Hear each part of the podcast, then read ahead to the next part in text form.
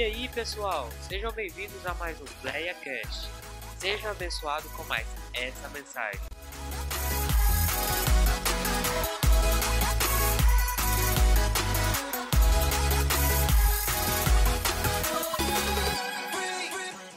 Boa noite. Amém. Você pode tomar o seu lugar? Fique à vontade. Para mim é uma, uma honra, uma alegria poder estar aqui para servir cada um de vocês com a palavra do Senhor. A única coisa que eu peço é que você dobre e redobre a sua atenção para poder ouvir aquilo que Deus quer ministrar ao seu coração. Seria um erro meu dizer que toda essa palavra é para você. Talvez não. Mas uma coisa que eu quero te garantir: pelo menos cinco minutos do que eu vou ministrar é de Deus para a sua vida. Fique atento. Encontre o que Deus quer ministrar na sua vida. E já foi dito aqui, e eu quero declarar isso. Você vai sair daqui totalmente diferente. Você pode dizer amém? Você pode ser um profeta na vida do seu irmão que está aí do seu lado? Cutuca essa pessoa aí e profetiza na vida dela: Deus vai falar com você. Libere uma palavra sobre essa pessoa, Deus vai mudar a sua vida essa noite. Eu queria que você abrisse a sua Bíblia na primeira carta de João, no capítulo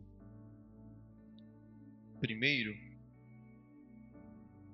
Primeira carta de João,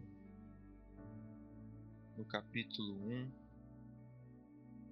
Enquanto você abre, já fui apresentado aqui, eu e a Débora, minha esposa. Nós somos da igreja Church Connection, aquela igreja preta. Deus tem sido muito bom conosco e hoje tem sido a minha responsabilidade cuidar, dirigir, coordenar o nosso seminário teológico. Nós temos tido, para a glória do Senhor Jesus, já é o nosso terceiro, terceiro ano. E nós temos visto muitos frutos dos novos e futuros pastores, pregadores, missionários que nós estamos treinando para poder em breve estar enviando e poder cooperar com o reino de Deus, poder cooperar com o reino de Deus, preparando pessoas capazes que vivem uma vida de santificação, de busca do Espírito Santo e poderem fazer diferença. Esteja orando por nós, em especial, esteja orando pela minha vida, pela minha casa e nós estamos numa uma fase é, de transição. É, nós nos casamos tem uma semana, não é? tem uma semana. Obrigado, obrigado. E esteja orando por nós. É, para a glória do Senhor, e sem demagogia alguma, mas eu vivi a minha juventude para Cristo, minha adolescência, minha infância, sou filho de pastores, mas a minha oração hoje é que eu viva agora o meu casamento para o Senhor Jesus também, sendo aquilo que nós estamos falando aqui, uma referência. Você pode dizer amém? Antes de nós olharmos aqui para o texto, foi me dado esse tema, referência. Eu me lembro que da primeira vez que o presbítero ali me mandou, é, era uma pergunta, referência qual a sua? Ou poderia até trocar, e essa é uma pergunta que eu faço para você. Qual é a sua referência. É normal nós termos mais que uma. Hoje, o advento das redes sociais, ela permite você acompanhar inúmeras pessoas dentro de suas casas apesar da distância. E eu, durante toda a minha vida, eu posso dizer isso, eu acho que eu assisti mais pregações na minha vida do que filmes, do que séries, do que qualquer outra coisa aquele menino, desde novo, que se alimentava com as pregações, e ouvia aqueles grandes pregadores, e ali eles eram a minha referência. Eu tinha uma referência. Eu dizia: um dia Deus vai me levantar. Eu serei como esse homem, quero marcar a minha geração, quero fazer diferente. E hoje, por causa das redes sociais, o nosso número de referências tem aumentado. E eu não tenho problema nenhum com isso, mas pode ser, eu queria que você avaliasse seu coração, mas pode ser que por conta disso nós tenhamos nos esquecido das principais referências do cristianismo. Para não falar da principal referência, que é Cristo Jesus. E eu quero que você olhe juntamente comigo para a vida de Jesus. Na narrativa dos evangelhos, nós podemos ver a vida de Jesus como a nossa principal referência. E com isso eu queria que você pudesse fazer um autoexame na sua vida e assim eu tenho convicção que a sua vida será transformada. Jesus, ele é o homem perfeito. Isso não significa que nesta vida nós conseguiremos ser perfeitos, mas nós podemos sim todos os dias sermos pessoas melhores, tendo em vista um padrão, o nosso padrão principal, a saber, Cristo Jesus. Na primeira carta de João, se você puder olhar comigo, no capítulo 1, no primeiro versículo, primeira carta de João, no capítulo 1, no versículo 1, diz assim: O que era desde o princípio, o que temos ouvido, o que temos visto com os nossos próprios olhos, o que contemplamos e as nossas mãos apalparam com respeito à vida eterna. Olhe para mim. Este que escreve a primeira epístola de João é João, o discípulo de Jesus. Aquele que a Bíblia descreve como sendo o discípulo amado.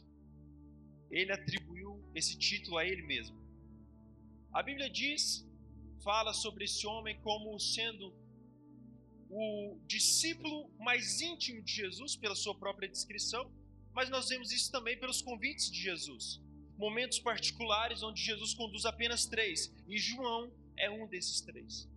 Além disso, João é aquele que no dia da ceia ele reclina, e numa época extremamente machista, em uma época extremamente cheia de preconceitos, João reclina o seu rosto no peito de Jesus. João, aqui na sua primeira carta, e a sua primeira quanto a segunda e terceira carta, João faz uma defesa contra um grupo que estava surgindo na igreja ali do primeiro século.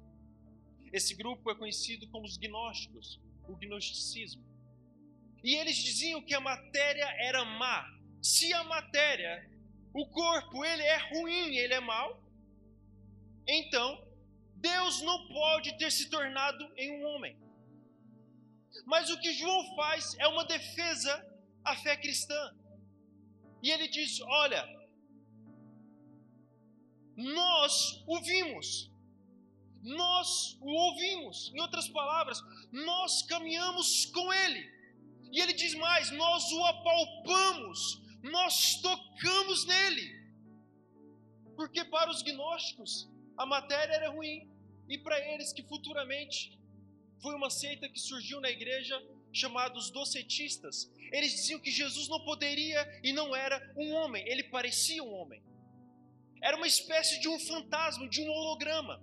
E é por esse motivo que João diz: Ei, Jesus era verdadeiramente homem, porque nós o tocamos. Ele não era um fantasma, nós o tocamos.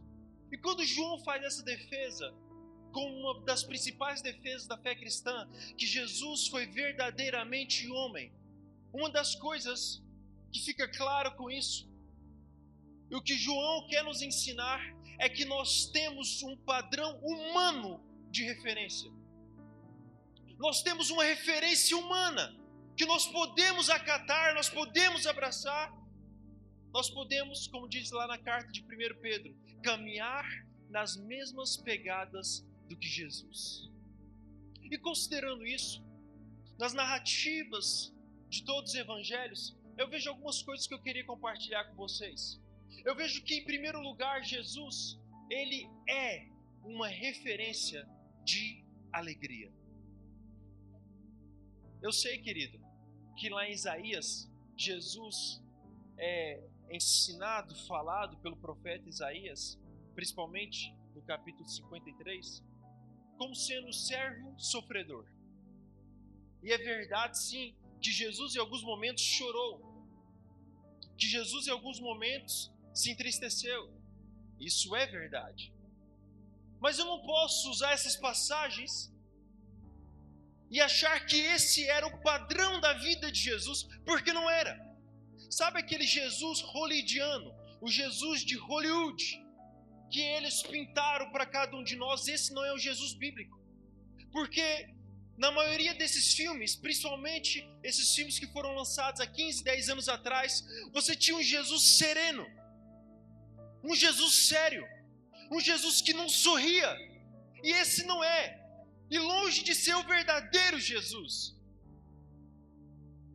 Porque o Jesus das Escrituras, entre inúmeras figuras que ele poderia escolher para ele mesmo, ele escolheu a figura de noivo.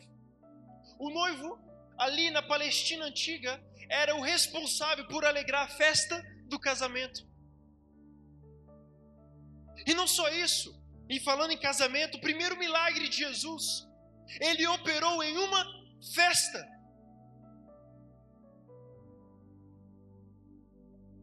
Jesus era um homem alegre.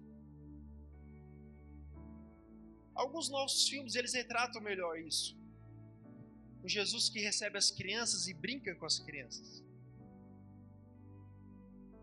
Um Jesus que sorria. Em João no capítulo 15, ele diz para os seus discípulos: A minha alegria eu dou a vocês, para que a alegria de vocês seja completa. Não sei se você já se atentou para Mateus capítulo 11, verso 18 e 19. Pelas palavras de Jesus, ele diz: Pois veio João que não comia nem bebia. E vocês diziam: tem demônio. Agora veio o filho do homem, que come e bebe. E vocês dizem: eis aí um glutão e bebedor de vinho, amigo dos publicanos e pecadores. Essa era a acusação que faziam contra Jesus, mas lamento te informar. Jesus, ele não nega essa acusação, ao contrário, ele confirma ela. Ele diz: Agora veio o filho do homem que come e bebe. Eu não quero entrar profundo nesse texto no sentido teológico, mas resumindo, o que Jesus está fazendo é confirmando aquilo que os fariseus e os mestres da lei falavam acerca dele, que ele era amigo de pecadores. E sabe como se fazia e se desenvolvia uma amizade naquele tempo? Na mesa, comendo e bebendo. A fama sobre Jesus entre os seus inimigos era: lá vai aquele homem que gosta de mesa, que gosta de se relacionar, que gosta de comunhão. No sentido mais profundo do texto, João Batista foi um homem que se separou da sociedade, nós sabemos disso. Esteve separado da sociedade, viveu uma vida isolada. Jesus foi o contraste. Se eles reclamam de João Batista que vive uma vida isolada, agora vem Jesus que não vive em nada isolado, ao contrário, é um homem do povo, que tinha o cheiro do povo, que se vestia como o povo. Senão não fazia sentido João, ou melhor, Judas, dar um beijo em Jesus para que o identificasse. É porque ele se vestia como o povo da época. Ele gostava de comunhão. Ele gostava de conhecer novas pessoas, de se alegrar com novas pessoas. Jesus era um homem alegre. Deixa eu dizer uma coisa, querido. Eu costumo dizer que um cristão que é melancólico, um cristão que vive de canto em canto, choramingando, triste, Isso é uma contradição ao verdadeiro evangelho. Isso é uma contradição à vida cristã. Porque a vida cristã precisa ser vivido em alegria. Talvez você me diga, mas pastor, esses homens sofreram perseguições. Sim, Pedro e João, Atos capítulo 3. Depois da cura daquele homem, daquele paralítico, eles foram levados pelos mestres, por aqueles do que compunham a alta cúpula jurídica, o sinédrio, eles foram levados, foram açoitados, mas depois que eles foram não só perseguidos, foram açoitados, apanharam, sofreram. A Bíblia diz que eles se regozijaram. Se regozijaram, se alegraram por ter se achado dignos de sofrer por Cristo. O que esses homens nos ensinam é que apesar das lutas que eu sofro de maneira externa, isso não pode abalar o meu coração. Isso não pode, não tem poder de arrancar a minha tristeza, porque a minha alegria não está baseada nas coisas da terra, a minha alegria está baseada na nossa esperança nos céus. Você tem o grande apóstolo Paulo, preso numa masmorra, acorrentado, e ele escreve para a igreja que estava sofrendo uma perseguição, a igreja de Filipos. E ele escreve dizendo: Alegrai-vos. E quando um judeu ele repete, ele está dando uma ênfase que precisa ter a nossa atenção. E ele diz: Alegrai-vos, mais uma vez eu vos digo: alegrai-vos. O que o apóstolo Paulo estava dizendo para essa igreja é que as perseguições, as lutas, as dores não têm o poder de arrancar a alegria do cristão. Eu quero declarar sobre a sua vida. Eu não sei o que você está vivendo, o que você está passando, mas não permita que nada arranque a sua alegria. Você precisa sorrir mais. Reivindique essa promessa, porque a alegria na Bíblia era uma promessa. Ela não é uma sugestão. Não está sendo dito para você, se você quiser, seja alegre. Não é. Se você é um verdadeiro cristão, a alegria precisa fazer parte da sua vida. Eu declaro sobre a sua vida no nome de Jesus. Se você crê em uma palavra profética, eu queria que você colocasse assim as suas mãos em sinal de receber. Eu quero declarar sobre a sua vida, no nome de Jesus, que dias de felicidade, de alegria estão chegando. Eu declaro no nome de Jesus, toda tristeza, toda ansiedade, aquilo que tem arrancado o seu sono. Tem pessoas aqui que estão quase enlouquecendo por ansiedade. Mas eu declaro no nome de Jesus que a sua alegria seja alegria completa, que você venha se regozijar, e ainda que a situação presente pareça não sugerir isso, acredite, a sua alegria é uma alegria que vem do alto, alegria que vem de Deus. Jesus nos convida a sermos homens e mulheres alegres. Mas não é só isso que eu vejo. Eu vejo que Jesus também é uma referência nas suas fraquezas, porque ali ele demonstra algo que nós temos muito em falta, pastor, que é a transparência. Jesus ele é uma referência na transparência da sua vida. Deixa eu dizer uma coisa, querido. Por três vezes na Bíblia, fala sobre Jesus chorar. A mais famosa é quando ele chorou a morte de seu amigo Lázaro, lá no Evangelho de João. É esse João que nós estamos falando que narra esse episódio. Deixa eu dizer uma coisa: só tem uma forma de eles poderem narrar com tanta precisão esses momentos, porque eles viram. João caminhou com Jesus e o dia que Jesus chorou, ele viu. Nessas três vezes fica muito claro nos textos que Jesus chorou na frente dos seus discípulos. E querido, como pastor, essa talvez seja uma das maiores dificuldades. Talvez eu fale aqui com os discipuladores, os ministros da casa, pastor, presbítero, evangelista.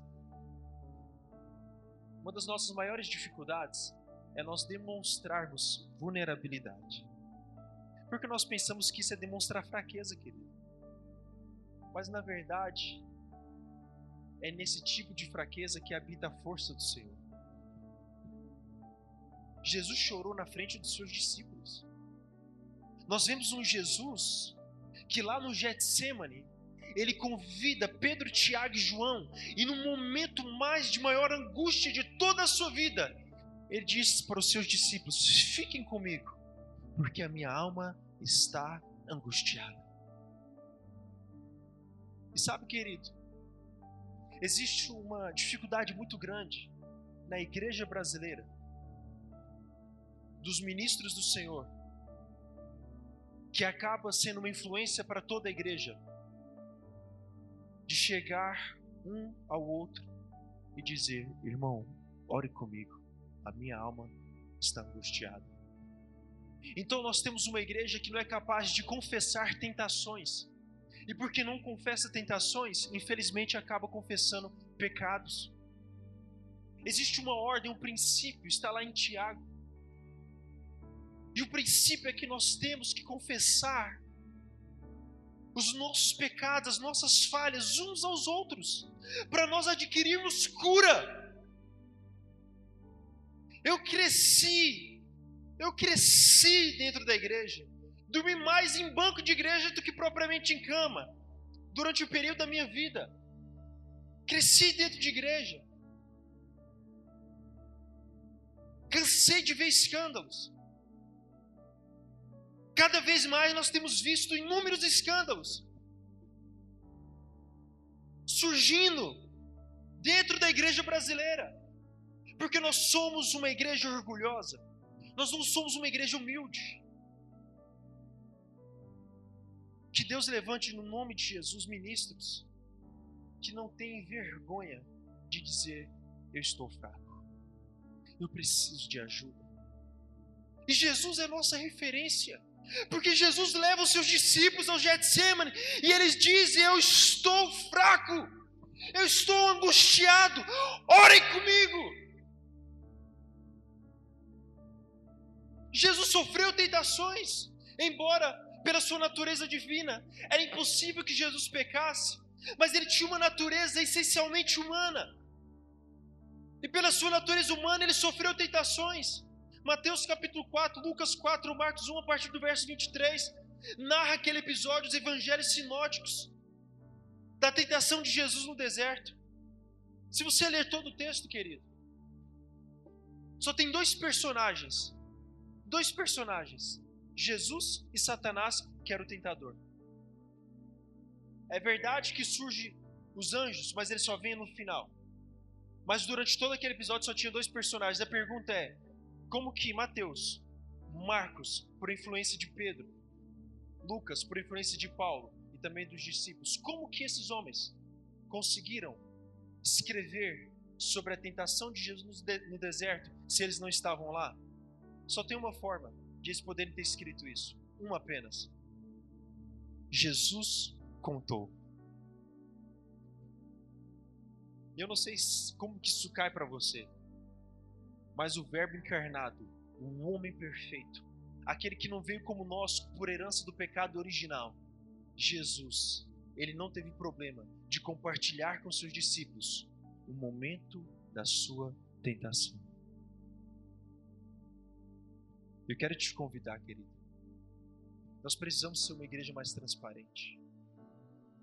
Nós precisamos ser uma igreja que é capaz de pedir ajuda uns para os outros. Ainda nessa primeira carta de João, ele diz: Meus queridos, vocês precisam andar na luz, porque Cristo Jesus está na luz, Ele é a luz. Quando João diz que nós precisamos andar na luz, ele está deixando muito claro o que é isso: é andar em transparência. As pessoas precisam olhar para a minha vida e me enxergar por dentro. E sabe, querido, como é triste? Como é triste durante quanto tempo, como igreja, nós vivemos nos escondendo atrás de coisas. Os músicos se escondem atrás dos instrumentos musicais, se escondem atrás dos seus dons, dos seus talentos. Uma igreja durante muito tempo se escondeu atrás de vestes, de roupas, de dons.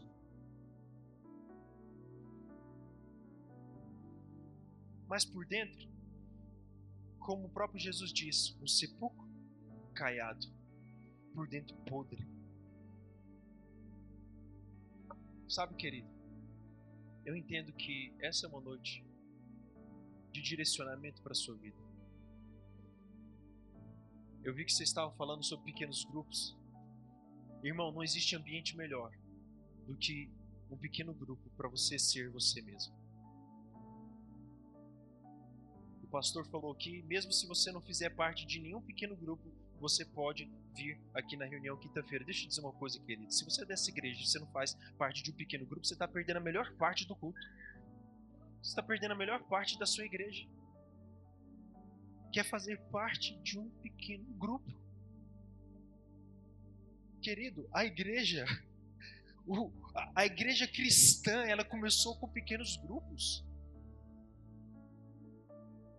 Isso aqui é muito legal. Isso aqui é uma bênção. Mas deixa eu te falar, eu vou pregar e eu vou embora. Talvez um ou outro aqui eu encontre algum outro momento, a gente conversa. Às vezes é comum alguém manter contato e tentar ajudar, tentar fazer alguma coisa, enfim nós ali da church, nós temos, pela glória do Senhor, pastoreado algumas pessoas que não são. Eu tenho discípulos meus que eles não são da minha igreja. Não são, mas são meus discípulos. Quinta-feiras, de 15 em 15 dias, pastores estão lá. E hoje, deixa eu abrir esse parênteses aqui. Hoje, um deles, o nome dele é Júnior, ele é da Assembleia de Deus, enfim, não me lembro o nome do ministério e ele participando do meu discipulado, eu chamei ele, falei assim, ele é nosso aluno no seminário. Eu falei, Júnior, vem cá. Você vive reclamando. Ah, minha igreja não tem isso, não tem aquilo. Júnior, vem cá, deixa eu te falar uma coisa. Faz alguma coisa. Mas ninguém vai querer. Ô, ô Júnior, você já tentou? Já começou? Eu fui tratando isso com ele, impulsionando, impulsionando, impulsionando ele. Há uns dois meses atrás, ele disse, pastor, eu vou começar um pequeno grupo. E é um grupo de estudo bíblico. E os meus discipulados, eles duram em torno de três a umas quatro horas. É um padrão de discipulado nosso. A gente entra na Bíblia, irmão, a gente não sabe como é que sai mais. Eu amo isso. Quinta-feira tem agora e ele estava degustando disso, pastor, vivendo isso. Eu falei, leva isso para lá, meu irmão. Eu, é só você pegar o que a gente fala aqui e falar igual, na sua característica, mas faz alguma coisa. E nós estudamos sempre um livro a cada discipulado, não o livro inteiro, a gente gasta talvez uns seis meses por livro, quatro meses. E nós estudamos Jonas. Ele foi lá e abriu o grupo. Ele me disse, pastor, não sei o que aconteceu deu 50 jovens. Irmão, deixa eu te falar uma coisa. A igreja dele não tem 100 pessoas. Deu uns 50 jovens. Ele me mandou um vídeo e Eu não estou acreditando. E aí ele começou e ele disse: Pastor, tá esquisito. Ele está até desconfiando. Hoje, quando terminou a aula, ele me chamou. Eu tenho que te contar uma coisa nós estávamos tendo um momento.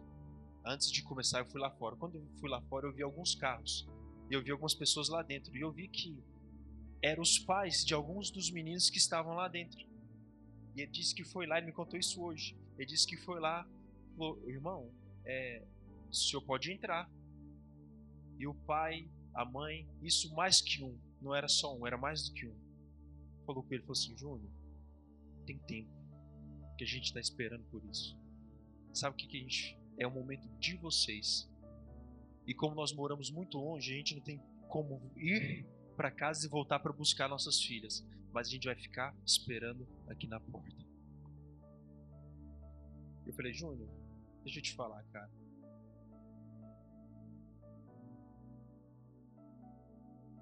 Era só ter começado. E Deus tem feito uma obra muito linda na vida dele. Mas sabe como começou isso? Gabinete.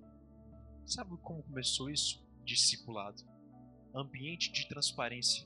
Quando ele rasgou o coração e disse: Eu estou insatisfeito. Eu estou insatisfeito. Eu estou me sentindo inútil.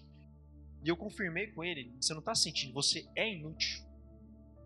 Você é um inútil na sua igreja porque você tem uma capacidade extraordinária e você não faz nada para ajudar o seu pastor.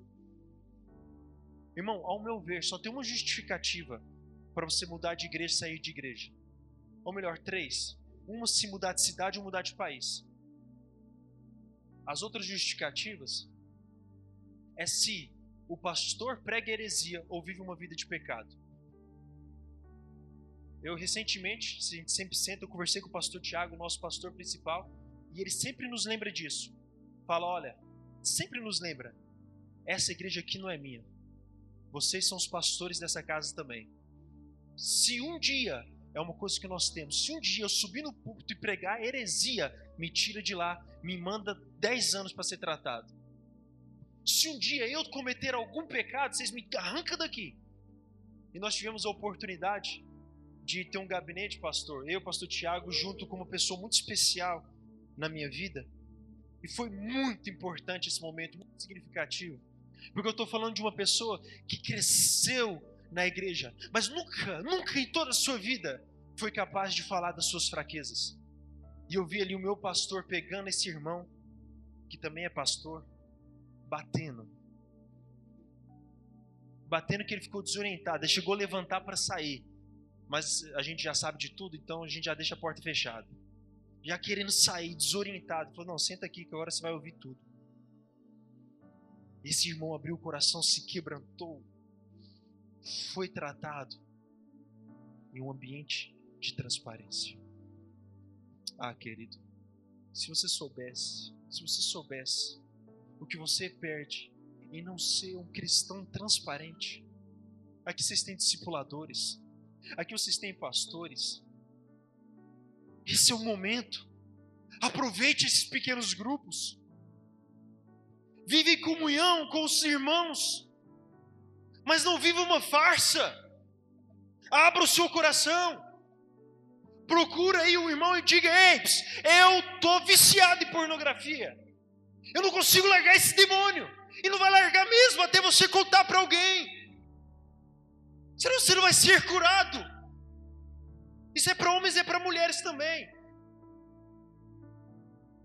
Eu não consigo largar essa desgrama do celular conversando com mulheres por aí. Abra seu coração, confesse, aceite o tratamento do Senhor. Nós precisamos ser uma igreja curada. E essa cura ela vem pela transparência. E por fim, Jesus, ele também é uma referência de humildade. Filipenses capítulo 2, versículo 5. O apóstolo Paulo ele nos diz que Jesus, ou melhor, ele até começa dizendo: "Tende em vós o mesmo sentimento que houve também em Cristo Jesus, que sendo em forma de Deus, não se agarrou ao mérito de ser Deus. Antes, ele se esvaziou de si mesmo, tornando-se homem. O que o apóstolo Paulo diz é suficiente para a humanidade de Jesus, para ele ser a referência ideal. Mas escute isso. ele acrescenta dizendo: semelhante a nós. Jesus se esvaziou de si mesmo. É claro que esse esvaziamento, alguns acreditam, e é um grande erro, achar que esse esvaziamento é um esvaziamento da divindade. Porque Jesus, sendo Deus, Deus não pode deixar de ser Deus. Jesus possui duas naturezas e a sua natureza divina permaneceu divina. Mesmo aquele bebê, aquele bebê lá em Belém sustentava todo o universo, é o que diz em Colossenses. Sempre sustentou todo o universo. Esse esvaziamento, ele fala de um esvaziamento de privilégios. Jesus, ele continuou sendo Deus. A Bíblia diz que ele era Emmanuel, Deus conosco. O apóstolo Paulo diz que nele habita toda a plenitude da divindade e habita nele, diz a Bíblia, corporalmente. Como homem, ele era e é 100% Deus. Mas também eu não posso me esquecer 100% homem, que se esvaziou dos seus privilégios, assumiu a forma de homem, e não bastasse isso, na forma de homem esvaziou-se mais uma vez, tornando-se servo. E não bastasse isso, se esvaziou de novo, não sendo só servo, mas sendo obediente a seu pai até a morte. Mas não bastasse isso, não só até a morte, mas até a morte e morte de cruz um exemplo de humildade. Que quando foi lá lavar os pés dos discípulos, depois você olha todo o contexto, não tem tempo de tratar disso, mas em todo o contexto, naquele dia, naquela mesa, os discípulos estavam discutindo sobre quem era o maior entre eles. Aquele episódio de lavar os pés não fazia parte do script daquela noite. Não fazia parte. Mas os discípulos começaram uma discussão: qual de nós que é o maior? É nesse momento que Jesus quebra a liturgia. Ele faz isso muitas vezes. Por isso não é errado você fazer também. Ele quebra a liturgia. Ele pega a bacia que ficava à porta, pega a toalha, os escravos que faziam esse papel. Ele coloca, se veste com aquela toalha, pega a bacia e vai lavar os pés dos discípulos. Enquanto os discípulos estavam discutindo qual de nós é o maior. Jesus estava dizendo e dando uma lição de humildade. Um dos homens que mais impactou e continua impactando a minha vida é um bispo da Inglaterra de alguns séculos atrás, bispo D.C. Riley. E tem algo que ele disse que marcou a minha vida. Ele disse que no abecedário de Deus, humildade é a primeira letra. Jesus é um exemplo de humildade. Naquele episódio, enquanto ele lava os pés dos discípulos, não era só por lavar, mas era o que aquilo representava. Ele olha para os discípulos e diz: O mestre de vocês fez isso. Se eu fiz isso, vocês também devem fazer. Vocês precisam lavar os pés uns dos outros. Você precisa ser o primeiro a ser, estar disposto a servir. Se o pastor ele lança alguma campanha, seja o que for, algum propósito, você tem que ser o primeiro. Pastor, estou pronto. Pastor, eu estou pronto. Conta comigo. Preciso do quê? Preciso lavar o banheiro, preciso fazer isso, fazer aquilo. Eu estou dentro. Porque se você quer ser parecido com a sua referência, que é Jesus Cristo, seja servo, seja humilde. Você pode dizer amém? Eu queria te convidar a ficar em pé.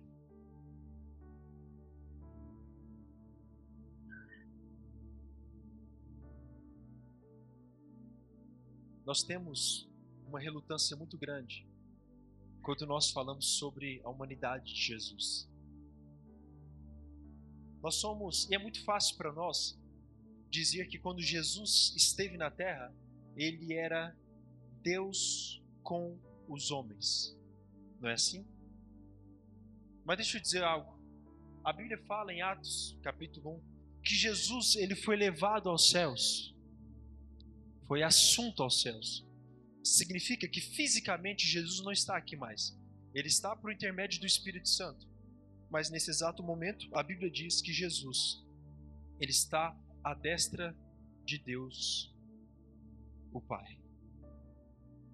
Ele está com Deus o Pai.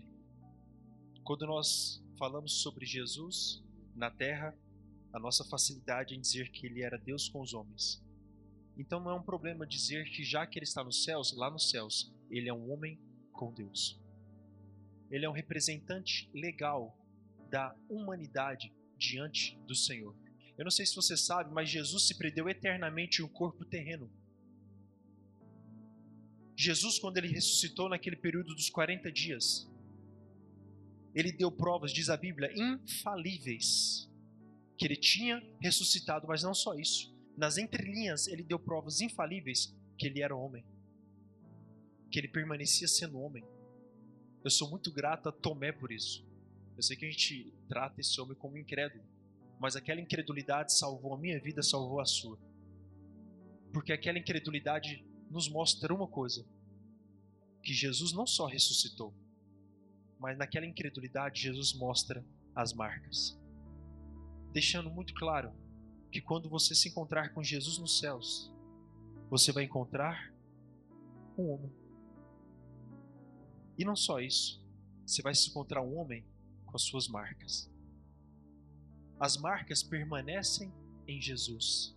O nosso corpo glorificado vai ser um corpo totalmente restituído, mas Jesus fez questão de permanecer com as marcas. E talvez você me pergunte, pastor, qual foi o motivo? Jesus, enquanto ele esteve à mesa com os discípulos no momento da ceia, ele ministrou a ceia e ele explicou o propósito da ceia: fazer isso em memória de mim. É mais ou menos assim. Todos os meses, tem igrejas que fazem todas as semanas, mas vocês não podem se esquecer de compartilhar da ceia. Vocês não podem se esquecer o motivo por que vocês estão ceando, que é o motivo da minha morte, o derramamento do meu sangue, a entrega do meu corpo, da minha carne. Lá na eternidade, nós vamos cear, mas muito mais do que a ceia. Todos os dias na eternidade que você encontrar com Jesus, você vai ver as marcas. E se quando ele esteve aqui ele diz fazer isso em memória de mim, o que ele está dizendo é: eu não quero que vocês se esqueçam do que eu fiz por vocês. E vocês verão as marcas, nós veremos as marcas durante toda a eternidade, para nunca nos esquecermos o motivo por que nós estaremos ali. Nós estaremos ali nos céus por conta da morte, por conta do sacrifício de Jesus. Plenamente homem. Essa humanidade, ela revela a verdadeira natureza de ser homem, a verdadeira natureza da humanidade. E sabe, querido, eu entendo que o problema não é você ter uma carne. O problema não é você ser um homem, ser humano. Não é isso. O problema é ser caído. Nós temos grupos que supervalorizam o homem, colocam eles como se fosse o mundo girasse em torno do homem. Isso não é verdade. O mundo gira em torno de Deus, em torno de Cristo. Nele converge todas as coisas. Mas ao mesmo tempo nós temos grupos que falam do homem como sendo lixo, do corpo como sendo nada. E se não é nada, eu pergunto, por que que existe então a glorificação do corpo? Porque em 1 Tessalonicenses capítulo 4, Paulo diz que Deus vai ressurgir, ressuscitar o nosso corpo, glorificar o nosso corpo. É porque essa humanidade para Deus tem valor. O problema é que nós somos seres caídos, mas nós temos uma referência. Nós temos uma referência. Jesus enquanto homem, foi um homem perfeito. Não para que você fosse perfeito, mas para que você reconhecesse a real natureza da humanidade projetada por Deus lá no Éden. Eu quero te convidar. Eu dei três exemplos, poderia ter dado mais. Mas eu quero te convidar essa noite, você olhar para Cristo. Olhe para Cristo. Porque Jesus é o melhor e maior exemplo. Sim, foi até lido aqui, falado aqui. O apóstolo Paulo ele diz: "Sede meus imitadores, como eu sou de Cristo". Você pode imitar outros homens e por favor faça isso. Eu tenho pessoas que inspiram a minha vida, que eu caminho próximo. Faça isso, faça isso. Mas nunca se esqueça, eu imito pessoas que imitam Jesus. Eu não imito pessoas que têm os seus próprios achismos, não. Eu imito pessoas que imitam Jesus. Eu quero te convidar para que essa noite você olhe para Cristo. E a melhor forma de fazer isso é abrindo o seu olhar espiritual. A melhor forma de fazer isso é fechando os seus olhos. Eu queria que seus olhos fechados você pudesse direcionar seu coração a Cristo Jesus. Que como homem foi um homem perfeito, para que eu e você nós possamos ser homens melhores, mulheres melhores. Deus está convocando algum de vocês a um tempo de santificação, a um tempo de santidade. As lutas são inúmeras. As lutas, elas são grandes. no mundo tereis aflições, mas tende bom ânimo, diz o Senhor. Coloque sua mão no coração. Eu quero te convidar a você fazer essa oração diante do Senhor. Eu não conheço nenhum de vocês que está aqui. Não conheço a sua particularidade, não conheço as suas vulnerabilidades. Mas do maior ao menor, eu queria que você se apresentasse diante do Senhor. Pelo Espírito Santo. O Espírito Santo ele está aqui, ele está ministrando ao coração de alguns de vocês.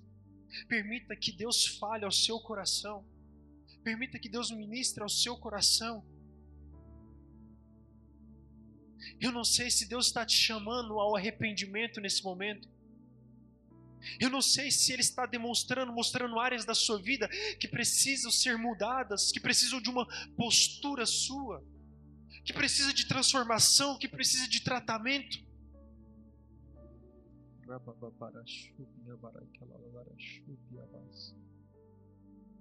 Permita o Espírito Santo falar ao seu coração.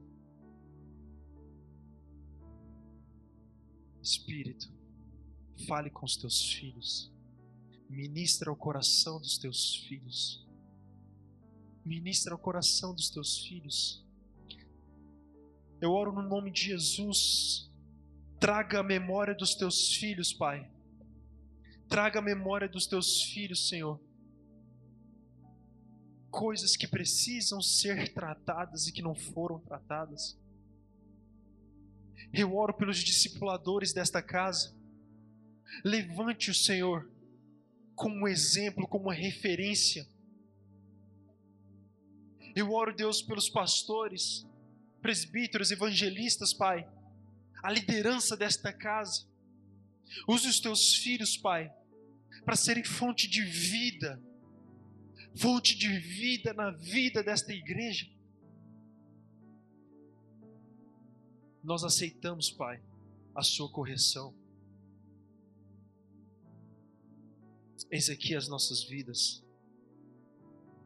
Nós queremos ser transformados pelo Senhor. Enquanto você ora, na primeira carta de João, no capítulo 3, João ele diz: Agora somos filhos de Deus, e ainda não é manifestado o que havemos de ser, mas sabemos que quando ele se manifestar, seremos semelhantes a Ele. A nossa esperança é que nós podemos ser, e nós seremos um dia semelhantes a Jesus. E pode ser que hoje nós não conseguimos chegar à perfeição, mas todos os dias nós podemos ser pessoas melhores.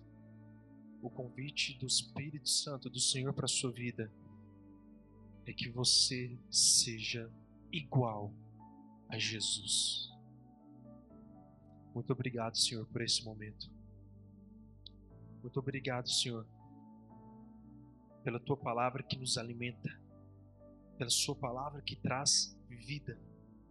Vida essa que é uma vida em abundância.